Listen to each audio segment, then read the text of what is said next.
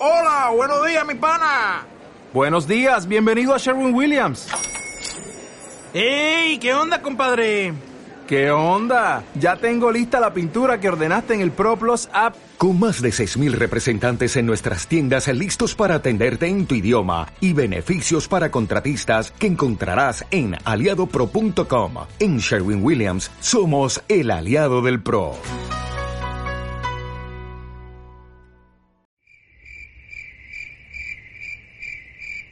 La risa de los grillos. Libros, autores y algo más.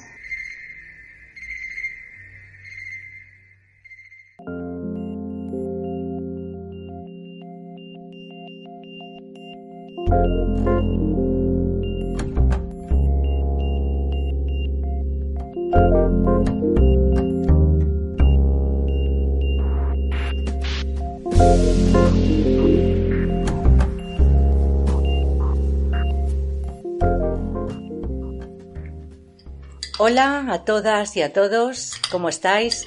Pero, pero bueno, Oscar, estamos empezando el programa. ¿Qué son esos ruidos? ¿Te parece normal? Me tengo que tomar una sopita porque no sé si sabe que ayer me invitó el gordo al programa de él. Sí, y me volví a las 11 de la noche con un frío, ¿sabes cómo tengo la garganta? Bueno, una mira, ¿sabes lo que nos falta aquí ahora con la sopita calentita? Un brasero, ¿viste? Antes que estaban las mesas camilla con los braseritos bajo. Eso es lo que nos hace falta aquí ahora, braserito. Yo me puse, más o menos me puse como 20 gramos de pimienta. ¿Sabes cómo tengo la jeta? ¡Qué horror! ya decía yo que, hacen bien eso? que te estaba viendo colorado así por momentos. Bueno, eh, os queremos dar la bienvenida, eh, dejando aparte estos pequeños ruiditos que nos ha dedicado Oscar, os damos la bienvenida a la risa de los grillos y bueno, queríamos empezar saludando. Quiero mandar un saludito a Aisa García Avellaneda. Ella es una chica argentina, pero vive aquí en Valencia, en Giria concretamente. Y hoy me he ido a buscar una agenda, que es el calendario agenda de las mujeres rebeldes, libres y soberanas y bueno, ha tenido la amabilidad de traérmelo desde Giria, así que muchas gracias, Aisa, un besito para ti. Y también queremos mandar un saludo a nuestro amigo, compañero Walter Sánchez, que vive en la ciudad de Buenos Aires. Un saludo, un abrazo para ti, Walter. Es, actor él. Sí, es actor. Eh, Son esos tipos que se suben a los escenarios y representan personajes. Exacto, y además parece que lo hace muy bien. A ver si viene por aquí por España en algún momento, lo podemos Dice que va a venir a Galicia. Bueno, yo tengo. Tengo dos saludos, pero con un poco de odio. No sé si me entendés lo que te digo. Pues no. Sí, por ejemplo, bueno, no odio, digamos, envidia. Bueno, envidia sana. Porque me tengo que mandar a Eduardo Chamadoira que dice, te estoy escuchando desde la playa. O sea, tipo con, el, con el, juguito en la mano, ¿me entendés? Y entonces vos acá con frío haciendo el programa y lo tipo... Y el otro es el, ruso Leonardo, que dice, qué bien, eh, dice, te escuché muy bien, qué sé yo, estoy tomando un whisky. Pero que joda esto, los únicos dos que laburamos somos nosotros. Sí, mira, de fiesta. Así que un beso a los dos. Un abrazo. Bueno, ¿te parece que empecemos, Oscar? Sí, vamos a laburar, ¿no? Muy bien, volvemos enseguida. something strange surrounds me. What is happening?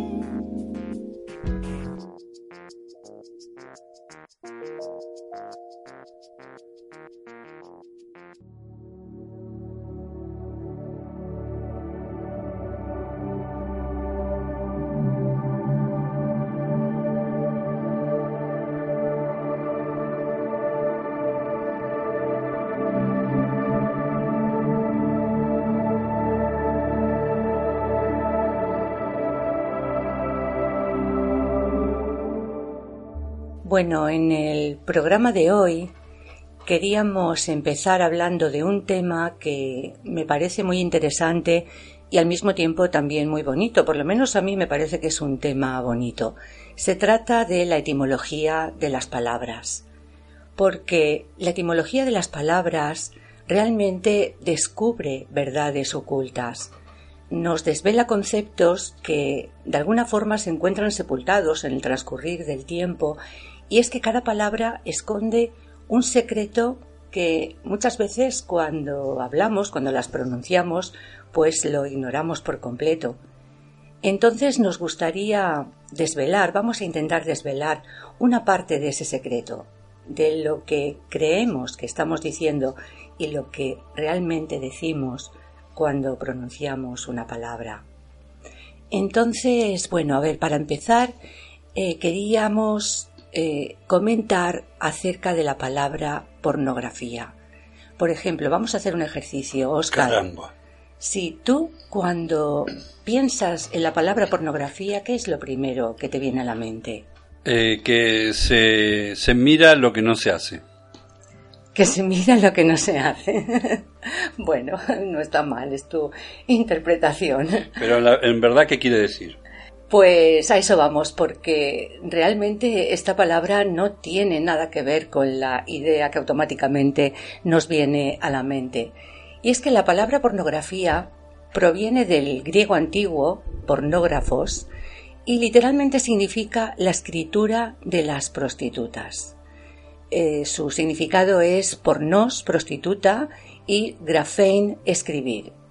Originalmente se trataba de un tipo de, texto de escritura que relataba las costumbres de las prostitutas y de sus clientes.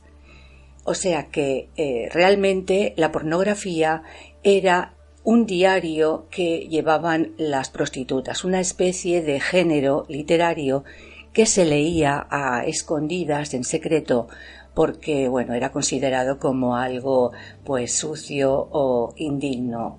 Pero que escondía o tenía ese atractivo de todo lo que representan las cosas prohibidas.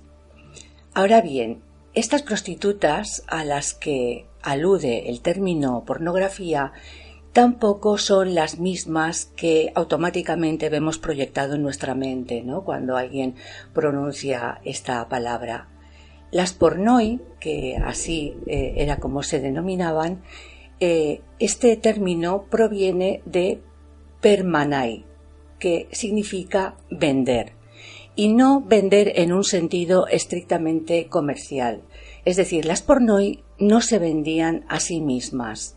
Ellas no ofrecían sus cuerpos a cambio de dinero, sino que eran subastadas por sus amos.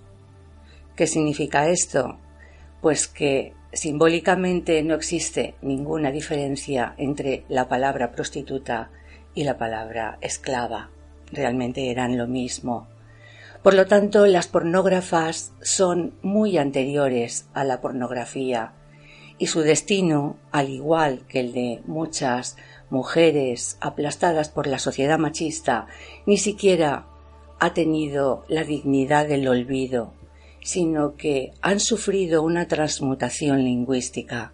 Te das cuenta esto lo que significa, ¿verdad? Es, es interesantísimo. Entonces, este hecho, esta transformación en el lenguaje es lo que las ha sumergido en esas aguas profundas del olvido. Súper interesante, che, pero eh, ¿no tenés otra para, para buscar? Pues mira, sí, Oscar. Eh, quería comentar también de otra palabra que viene un poco, quizá, al hilo de, la anterior. Y realmente que es, es extraño, ¿no? Cómo algunas palabras van transmutando, van adaptando a nuevos conceptos. Y bueno, eh, quería hablarte, comentaros sobre la etimología de la palabra sexo. No me mires así. Bueno, eh, la palabra sexo seguramente es una de las más antiguas, ya que eh, se remonta al lenguaje proto-indoeuropeo, o quizá incluso más allá. Eh, está situada, pues, seguramente en las primeras tribus organizadas del Indostán. Y si bien el sexo ha cambiado, es decir, todos sabemos cómo con el tiempo, pues sus formas y convenciones no son las mismas, eh, lo que es el acto, pues prácticamente se conserva igual, es inalterable y sería algo reconocido por cualquier eh, especialista en, en el lenguaje del pasado. Entonces, si el sexo sigue siendo el mismo o parecido, ¿por qué la palabra que lo define ha cambiado tanto? Lógicamente, la palabra sexo la vamos a asociar inmediatamente a la unión de los cuerpos, de dos cuerpos. Es eh, algo eh, difícil de imaginar o pensar en el sexo como algo que desuna, como un desapego, como una separación. Y fíjate cómo, paradójicamente, la palabra sexo significa exactamente eso. Sexo proviene del latín sexus y este a su vez proviene de la palabra sectus y aparece por primera vez, lo, nombra por primera vez Cicerón en su obra de Inventione. ¿Querías decirme algo? No, no. No, estoy absorto. O sea, significa lo contrario a lo que parece. Totalmente. Eso es lo, lo bonito, ¿no? Esa especulación. ¿Pero qué quiere decir? Literalmente significa separado, cortado. Ah, la mierda. Es totalmente algo mm, asombroso, ¿no? Algo insólito. Porque ya vemos cuál es el uso que se le ha dado posteriormente. De hecho, sectus deriva del verbo sectare, que quiere decir separar, cortar, dividir. Pero esto es eh, fuera del, latín y sus aplicaciones, donde la palabra sexo eh, a medida que vamos retrocediendo en el tiempo, va tomando formas más y más extrañas. El protoindoeuropeo sec, cortar, no difiere demasiado y tampoco en el inglés antiguo es cite o algo así, que significa seccionar, de donde proviene la palabra saek y posteriormente sword, que quiere decir espada. Toda esta evolución hace difícil imaginar las proposiciones eh, digamos, lascivas de los antiguos anglosajones, cuyos receptores no sabrían diferenciar entre un escarceo amoroso y una invitación a la guerra. Imagínate ¿no? El, significado de la palabra en, en espada. Por eso resulta tan desconcertante que en ese momento íntimo de mayor unión física entre dos personas, pues se le defina mediante una separación. Aún así, el término sigue ahí y por el momento cada vez que dos personas pues se unen para tener un escarceo amoroso, pues eh, nunca pueden imaginar esa irónica y oculta significancia de la palabra. Es increíble, ¿eh? sinceramente es impresionante. Me encanta cuando buscamos los orígenes de las palabras. ¿Tenés otra? ¿Tenés algo más? Sí, tengo una palabra más que también creo que va a sorprender. La verdad es que a mí me resulta maravilloso, ¿no? Cómo estamos de confundidos. Muchas veces atribuimos un, significado y luego en cuanto buscamos, rebuscamos un poquito por debajo, eh, vemos que tiene otra traducción totalmente diferente y es un es algo maravilloso. A mí por lo menos me resulta muy, muy atractivo de, investigar y de averiguar. Fíjate, Oscar, como esta palabra seguro que también te va primero a sorprender y luego te va a encantar. Se trata de la palabra herejía o hereje. O sea, el hábito del hereje es la herejía. Todos sabemos lo que es, ¿no? Esa acusación normalmente lanzada por la Iglesia a lo largo de siglos y siglos contra todas aquellas personas mediante las que se demonizaban esas opiniones o personas contrarias a su doctrina, la doctrina mayoritaria. Es decir, no se puede ser un hereje sin pertenecer a una minoría. Entonces, bueno, si buscamos un poquito en la historia, los primeros herejes oficiales, según lo entendemos actualmente, fueron aquellos eh, disidentes del concilio de Nicea que se celebró en el siglo IV después de Cristo, quienes eligieron aceptar los evangelios rechazados precisamente en aquel mismo concilio. Hereje proviene del latín hereticus, que literalmente significa elección. Hereticus también tiene una historia particular, deriva del griego airéticos, que significa decisión, y se refiere principalmente a todos los actos que van en contra de las normas establecidas. Algo que mm, parece bastante alejado de ese a lo de inmoralidad, digamos, ¿no? que se ha querido administrar sobre este término hasta nuestros días. Además de sintetizar una postura diferente, el airéticos griego se le relaciona con cierta decisión filosófica en no aceptar todo lo establecido por la mayoría. Esta palabra proviene del verbo airein, que es elegir. Entonces, ¿cuál es la única cualidad intransferible de la libertad? ¿Qué hace libre a la libertad? Naturalmente que se trata de esa capacidad de elegir. El hombre libre puede elegir, aún consciente de sus propios errores. Sin embargo, el esclavo siempre va a aceptar. Toda elección es un ejercicio de libertad. Si nos fijamos, el acto de elegir es menos admitir algo como cierto que rechazar muchas otras cosas por considerarlas falsas o erróneas y la libertad siempre nace a partir de otra palabra, de la palabra no, de la negación, del acto de negar.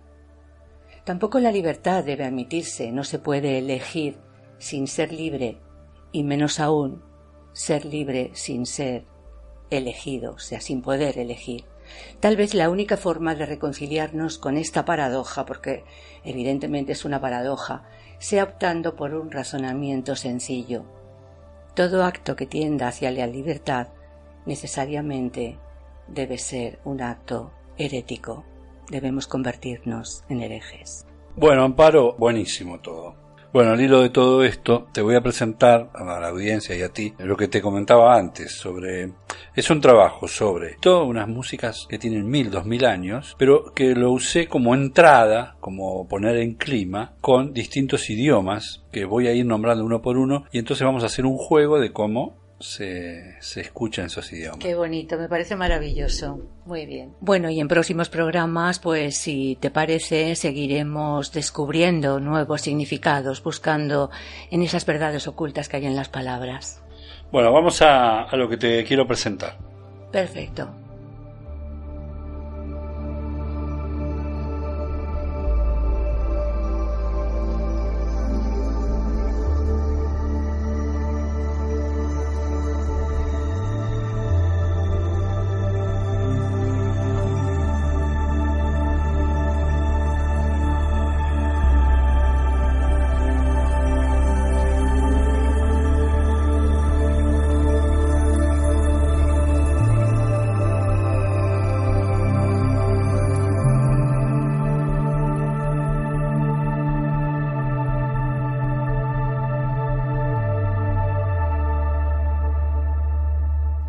Amparo, si, si usted me lo permite, quisiera hacer un juego.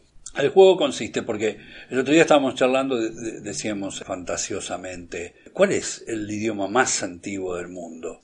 Ya, sé que debe ser muy difícil obtener esa respuesta, pero también sabemos que las nociones sobre esos idiomas más antiguos se pueden interpretar de varias formas, de varias maneras. Uno podría ser la lengua, la, la lengua natural, ¿eh? que podemos conocer directa o indirectamente porque estuvo en uso entre los seres humanos.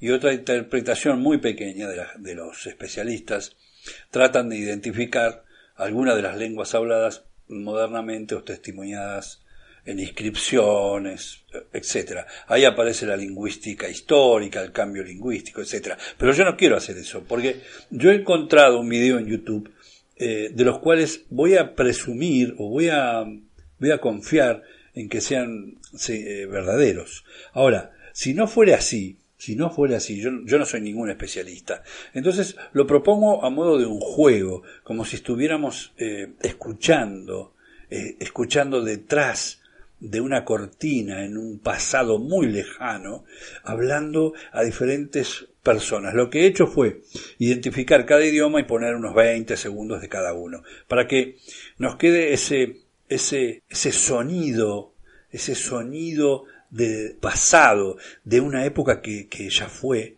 y que eh, de alguna manera, dentro de miles de años, van a, van a pensar, lo que pasa que ahora vamos a dejar muchos documentos, si es que esta sociedad eh, logra continuar Entonces yo lo que quería proponer es más que una especie de lingüística comparativa, de un ejercicio eh, de, lenguas, de, es, es, un juego, ¿no? Yo, como ya lo dije, como si estuviéramos viendo una película de nuestros antepasados. Antes de comenzar, van a escuchar una serie de unas, unos pedacitos de canciones que son las primeras canciones o las primeras, las primeras músicas que aparecieron, al menos que se tienen registradas. Estamos hablando de mil, dos mil o tres mil años. Ese, ese, es un tema que a mí me súper apasiona. Eh, ¿Cómo serían nuestros antepasados? Así que bueno, vamos a jugar y nos dejamos llevar por la imaginación, ¿verdad? Eh, a ver qué te parece, Amparito. Y a todo el público, por supuesto.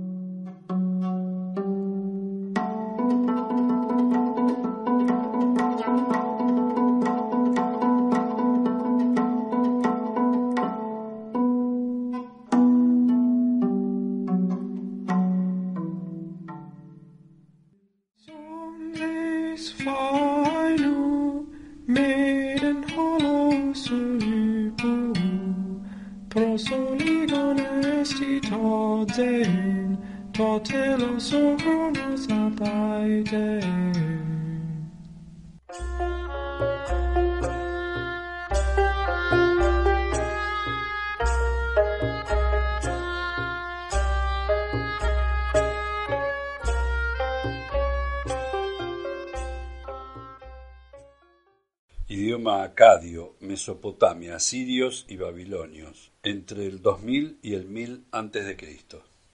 Iltam Zumra Rashupti Ilatim, Litait Belet Ishi Rabit Igigi, Ishta Zumra Rashupti Ilatim, Litait Belet Nishi Rabit Igigi, Shat Melesim Huaman Lavshat. Asirio, 2600 años antes de Cristo. Anak Kukurash, Shar Kishati, Sharru Rabu, Sharru Danu, Shar Babilim, Shar Mat Shumeri u Akkadi, Shar Kibrati. Nahual o Azteca, siglo V hasta hoy. Panolti, ni Diego Iwan Ashkan ni Nomachtihtika, Mexicanotlastoli. Egipto antiguo, 2600 a 2000 antes Ab mer se pautjikientos jatio. Rachuninzum ach, Maria. Shamsu sin huel, Egipto Medio, 2000 a 1300 a.C. Heime in Suwure, Tiji, Anachte, Rinnenjates, Juja, Rinnenmates, Chuja, Heimepenne in Nacht. Tasche fruse Ekarai, Mheite en Harina. Etrusco, 1000 a 200 años antes de Cristo. Itat mia ekakhe. Ramashwa watieke unial astres temia. Sa mektuta tefa. Rie Weliana salclovenia sturu. Que munistas tuvas tameresca ilacue. Gótico, siglo IV al siglo VIII. Evangelio therch Marcu Anastodith. Αναστόδινς Ευαγγέλιονς Ιესουίς Χριστός, Σούνος Γούρης. Σου εγάμελιθ εις την profeto, προφέτο, οικιν σάντια άγγελου μην αναφοραδούς. Griego antiguo, 2000 años antes de Cristo. Euteton hypnos amarte, luon meladematatum, netumos amphicutes. Malagar camefaidimaquia, hector epaison, protigilion, Idioma hitita, 1600 a 1100 antes de Cristo. Mahan mamukan, orite subas, enisam sianus asolanausta. No asma arsaniat numu udas. Inglés antiguo, siglo IV al XI. Ir Athelstan Kuning, Erle Drikten, Berna Bergifa, and his brother Eak, Edmund Atheling, eilder langne tier, i slogan at sacha swerde edgem um Brunenberg, Ordwell Clifan. Latín, año 800 a 1720. Seditiones populus Romanus facturus est. Murmurat enim minacque iactat multitudo. Que etiam vos atque domos vestras, cognatosque familiasque pugnare potest. Equidem nullum aliud consilium nisi mali vestri impediendi dineo. Caveto vero plebem dolentem. Nórdico antiguo, año 900 a 1300. Setjumst þá rökstóla, bróðir. Hvað hef ég gjört til að bera svo báa kvennhinn? Það veit ég ekki sko. Um við bræður nú þann þroska að kvennefni myndu mök á oss leita hví hefur oss eigi orðið ágengt í þeim efnum. Ég veit það ekki. Hygg ekki að ekki viti betur en skinn helu góð og guður er. Proto Celta, ocho siglos antes de Cristo. Fate ansros, esio enemesi, esticatio san mantovos, rigetoe tuageti, butatoa uragar esti, indiarai, keni esti enemesi, sanatir pe esio enemesi. Proto Indo-Europeo, 3000 a 2500 años antes de Cristo. Hois he quosque, haue hios mahul nehes, so he quoms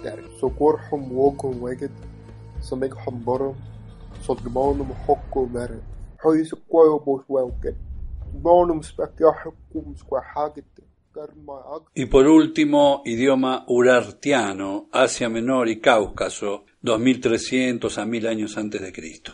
Vingir, Irmoshini, Einie, Susini A, Sardurishe, Argıştini. Argışti oğlu Sardur burada Tanrı İrmoşini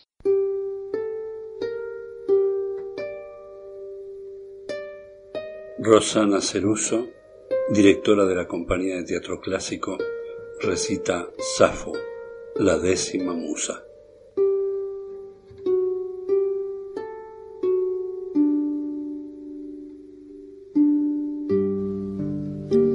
Huéspere, pantaferón, osafaino, lices, quedasaguos, feresoín, feresaiga, feresta pimater y paida.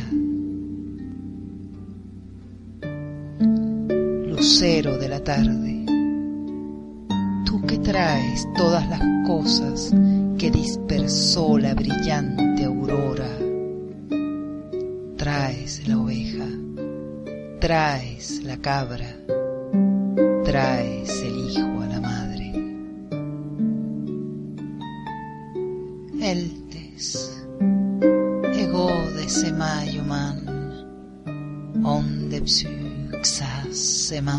semanfrena, cayo menan potó. Llegaste,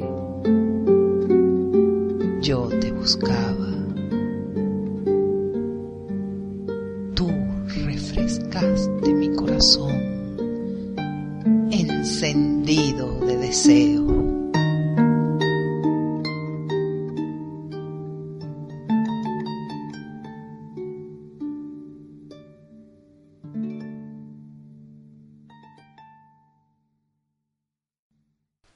El gran humanista y científico Albert Einstein nos hizo esta severa advertencia. La fuerza desencadenada del átomo lo ha transformado todo menos nuestra forma de pensar. Por eso nos encaminamos hacia una catástrofe sin igual. ¿Qué forma de pensar hubiéramos debido cambiar para evitar esta hecatombe? Sin duda, Einstein se refería al estilo de pensar objetivista, dominador, posesivo, que hizo quiebra en la Primera Guerra Mundial y no fue sustituido por otro modo de pensar, sentir y querer más ajustado a nuestra realidad humana.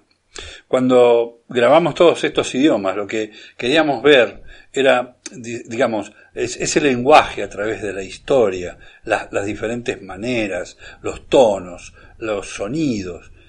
Estos pensadores más lúcidos nos vienen instando desde periodos de entreguerras a cambiar el ideal, a realizar una verdadera metonimia y superar el afán de poder mediante una decidida voluntad de servicio, de cooperación entre personas.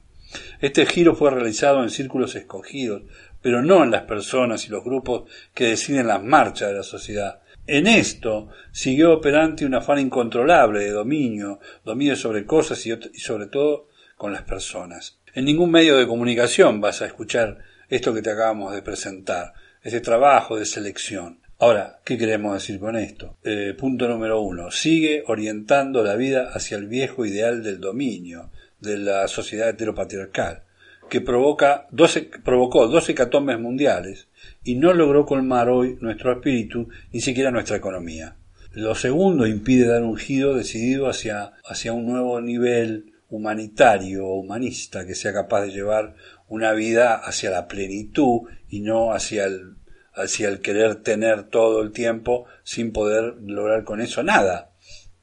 Lo tercero, eh, incrementa el desconcierto espiritual de una sociedad que perdió el ideal y que persiguió durante siglos y no logra descubrir un nuevo, un paradigma nuevo que sea más confortante a la naturaleza humana. Si queremos colaborar eficazmente a configurar una sociedad mejor, más solidaria y más justa, debemos poner al descubierto los ardides de la manipulación y aprender a pensar con todo rigor. No es demasiado difícil. Un poco de atención y finura crítica nos permitirá delatar los trastrueques de conceptos que se están cometiendo y aprenden a hacer justicia de la realidad. Esta fidelidad a lo real nos depara una inmensa libertad interior. Te vuelvo a repetir, no vas a encontrar en los medios de comunicación el trabajo de escuchar o la selección de escuchar los sonidos del pasado, de los idiomas del pasado. Ahí empezó todo. La manipulación empezó ahí. Y no basta ya vivir en un régimen democrático para ser libres de verdad. Hay que conquistar la libertad día a día frente a quienes intentan arteramente dominarnos con los recursos de esa forma de ilusionismo mental que es la manipulación. En realidad lo que quieren es hundirte y nosotros pensamos que lo mejor es el conocimiento y el amor. Muchas gracias a todas. Oscar, solo nos queda convertirnos en herejes. La risa de los grillos. Cuando tenía catorce años me inició en los deleites y afanes de la literatura bandoleresca un viejo zapatero andaluz que tenía su comercio de remendón junto a una ferretería de fachada verde y blanca. En el zaguán de una casa antigua de la calle Rivadavia entre Sudamérica y Bolivia, decoraban el frente del cuchitril las polícromas carátulas de los cuadernillos que narraban las aventuras de Montbars, el pirata, y de Huenongo, el moicano. Nosotros los muchachos al salir de la escuela nos deleitábamos observando los cromos que colgaban en la puerta descoloridos por el sol. A veces entrábamos a comprarle medio paquete de cigarrillos barrilete y el hombre renegaba de tener que dejar el banquillo para mercar con nosotros. Era cargado de espaldas, carisumido y barbudo, y por añadidura algo cojo, una cojera extraña, el pie redondo como el casco de una mula, con el talón vuelto hacia afuera. Cada vez que le veía recordaba este proverbio que mi madre acostumbraba decir, guárdate de los señalados de Dios.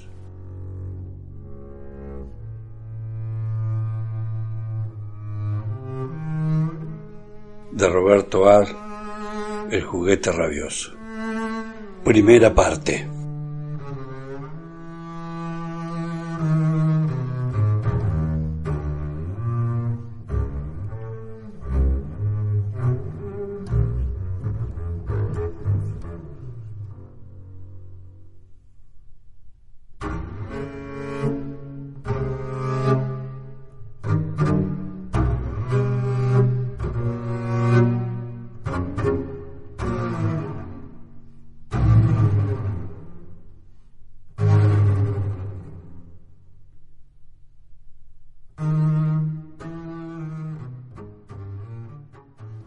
En su partida de bautismo y en la del nacimiento expedido por el registro civil, consta como fecha de nacimiento el 26 de abril de 1900.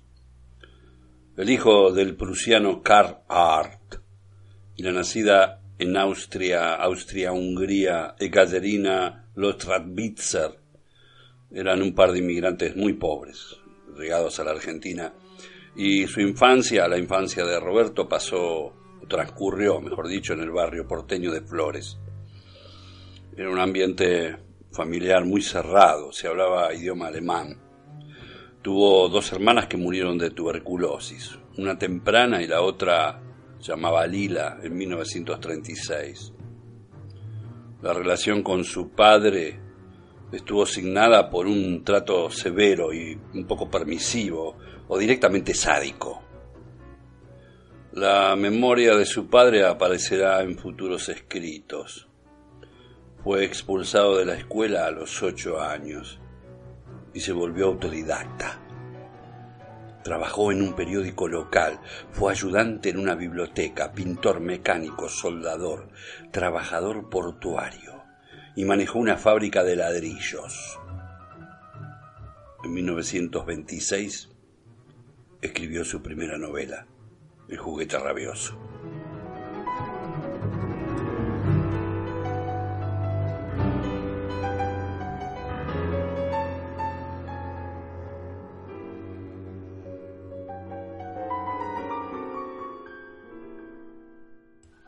Era Roberto Ar. Murió a los 42 años y escribió novelas, siete obras de teatro, 1800 aguafuerte, cuentos. Viajó. Hizo todo eso en 42 años.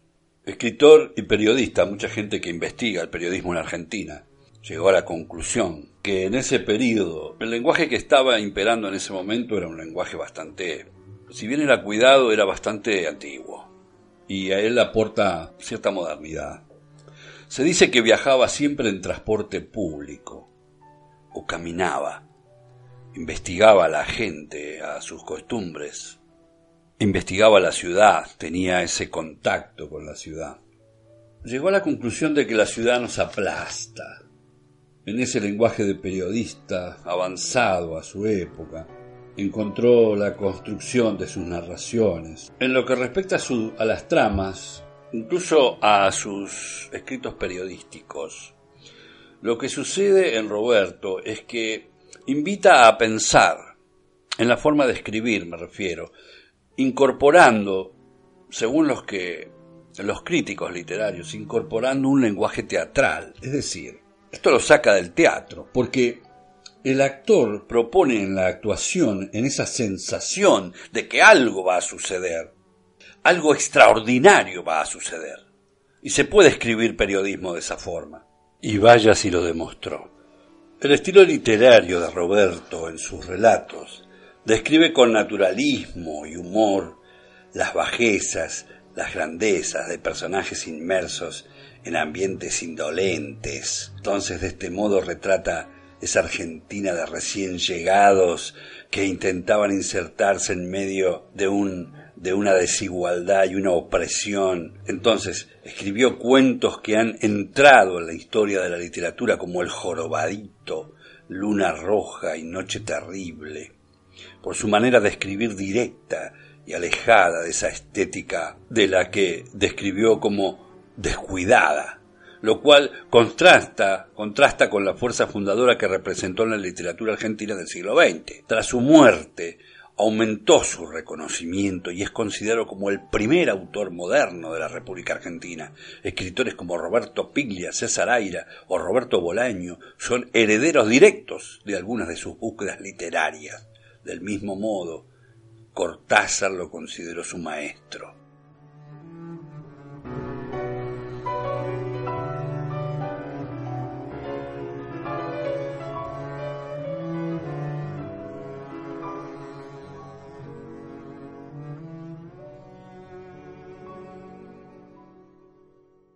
El intruso se alejaba arrastrando los pies y desapareció al final del corredor. En un recodo se detuvo y le escuchamos forcejear en el picaporte de una puerta que cerró estrepitosamente tras él. De buena nos libramos. ¿Y vos, Lucio? ¿Por qué estás tan callado? De alegría, hermano, de alegría. ¿Y cómo lo viste? Estaba sentado en la escalera. Aquí te quiero ver. ¡Sas! De pronto siento un ruido, me asomo y veo la puerta de fierro que se abre. Te la a dire, qué emoción. Mirá si el tipo se nos viene al humo. Yo lo enfrío, dijo Enrique. ¿Y ahora qué hacemos? ¿Qué vamos a hacer? Irnos, que es hora. Bajamos en puntillas sonriendo. Lucio llevaba el paquete de las lámparas. Enrique y yo, dos pesados bultos de libros. No sé por qué, en la oscuridad de la escalera, pensé en el resplandor del sol y reí despacio. ¿De qué te reís? preguntó malhumorado Enrique. No sé. ¿No encontraremos ningún cana? No. De aquí a casa no hay.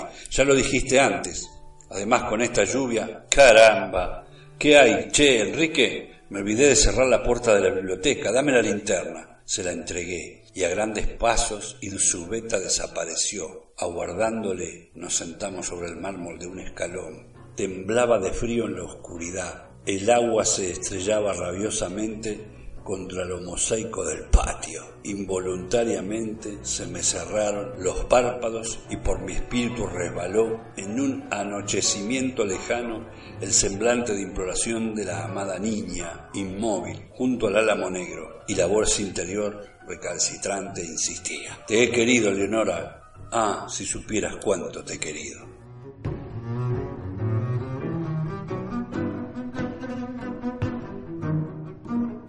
En la próxima entrega analizaremos Aguafuertes porteñas, periodismo y literatura. Roberto Ar, la pasión por los inventos.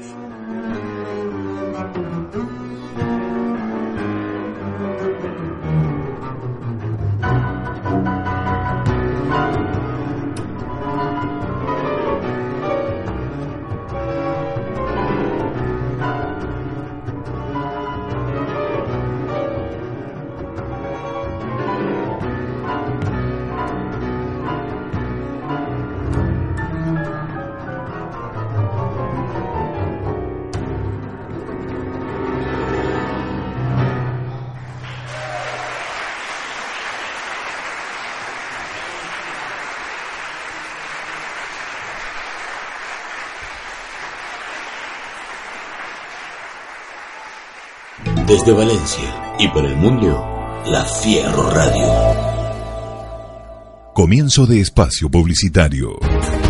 Gestión Argentina. Trámites para argentinos y descendientes de argentinos residentes en Europa.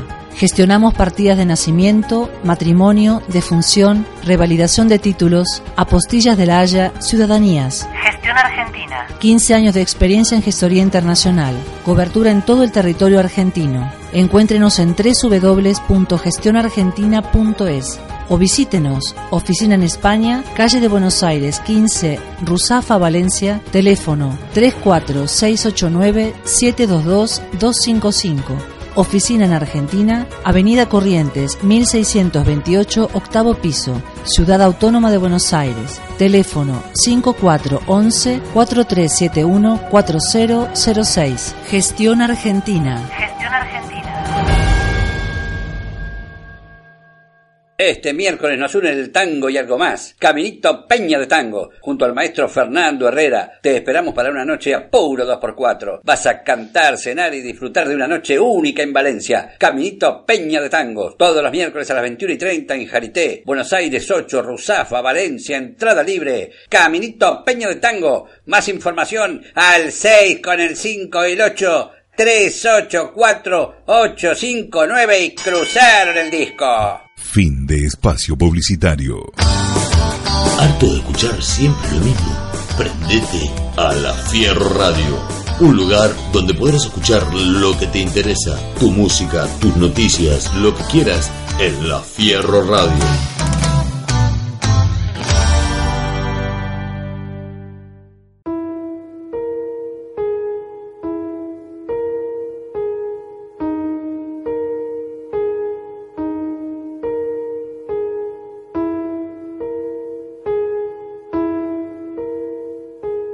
Continuamos emitiendo desde la Fierro Radio en Valencia, España. Gracias por acompañarnos. Entramos ya en la recta final de la risa de los grillos. Quería hablaros en el programa de hoy del autor Ambrose Bierce y más concretamente de su misteriosa desaparición.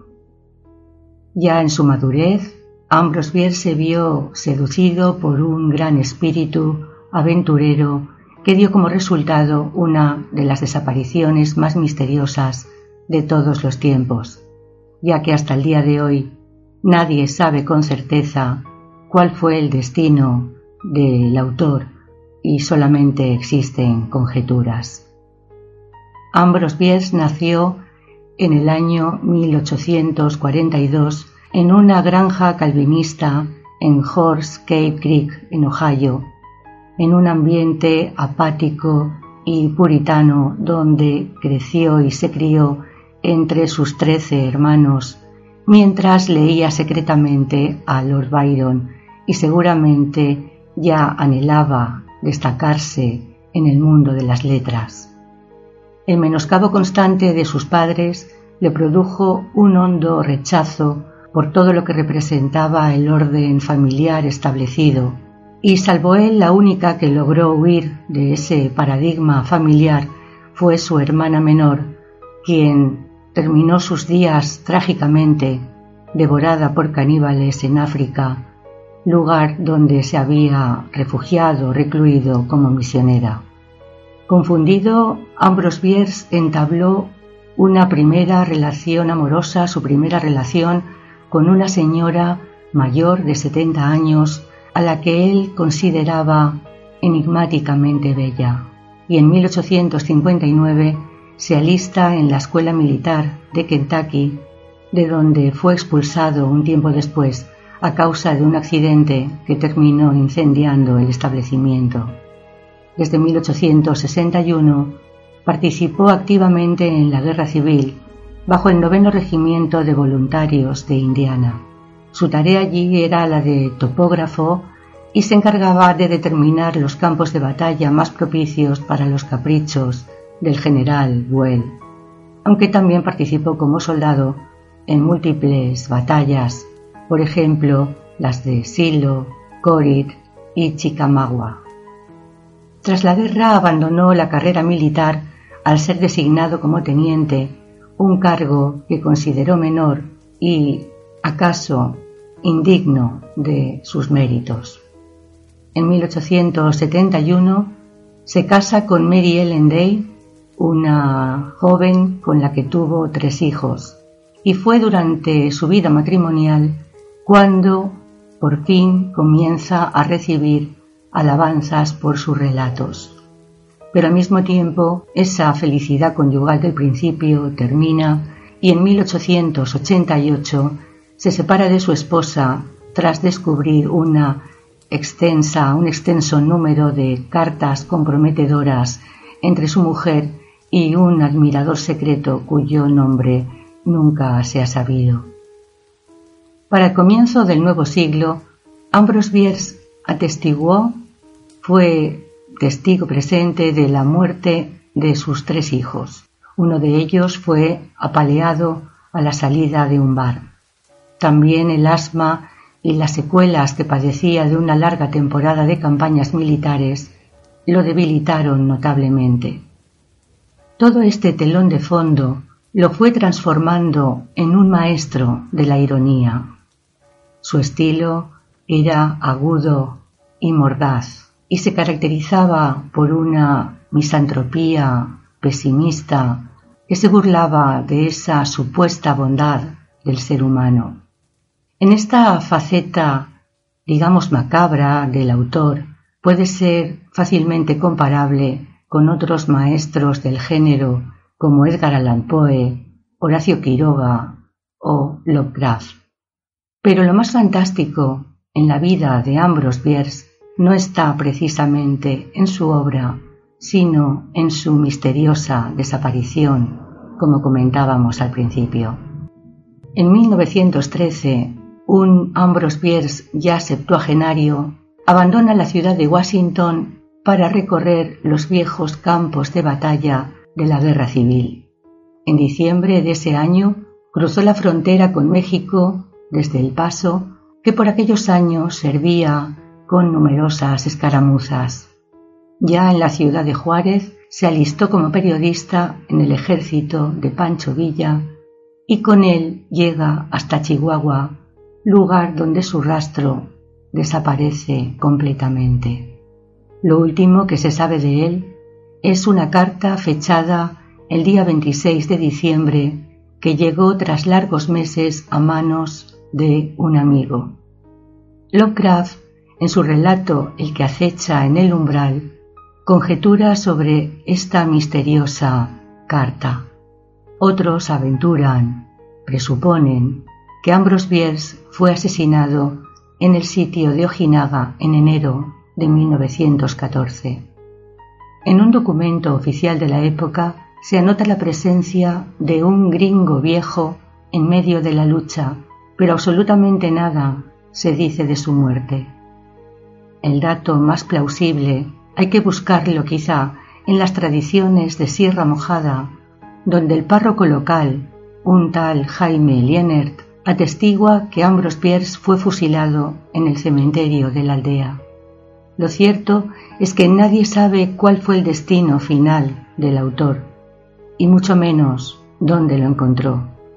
A modo de profecía, el propio Pierce señaló los peligros de su viaje en una carta fechada el primero de octubre de 1913, con una dosis de sarcasmo que refleja perfectamente su naturaleza.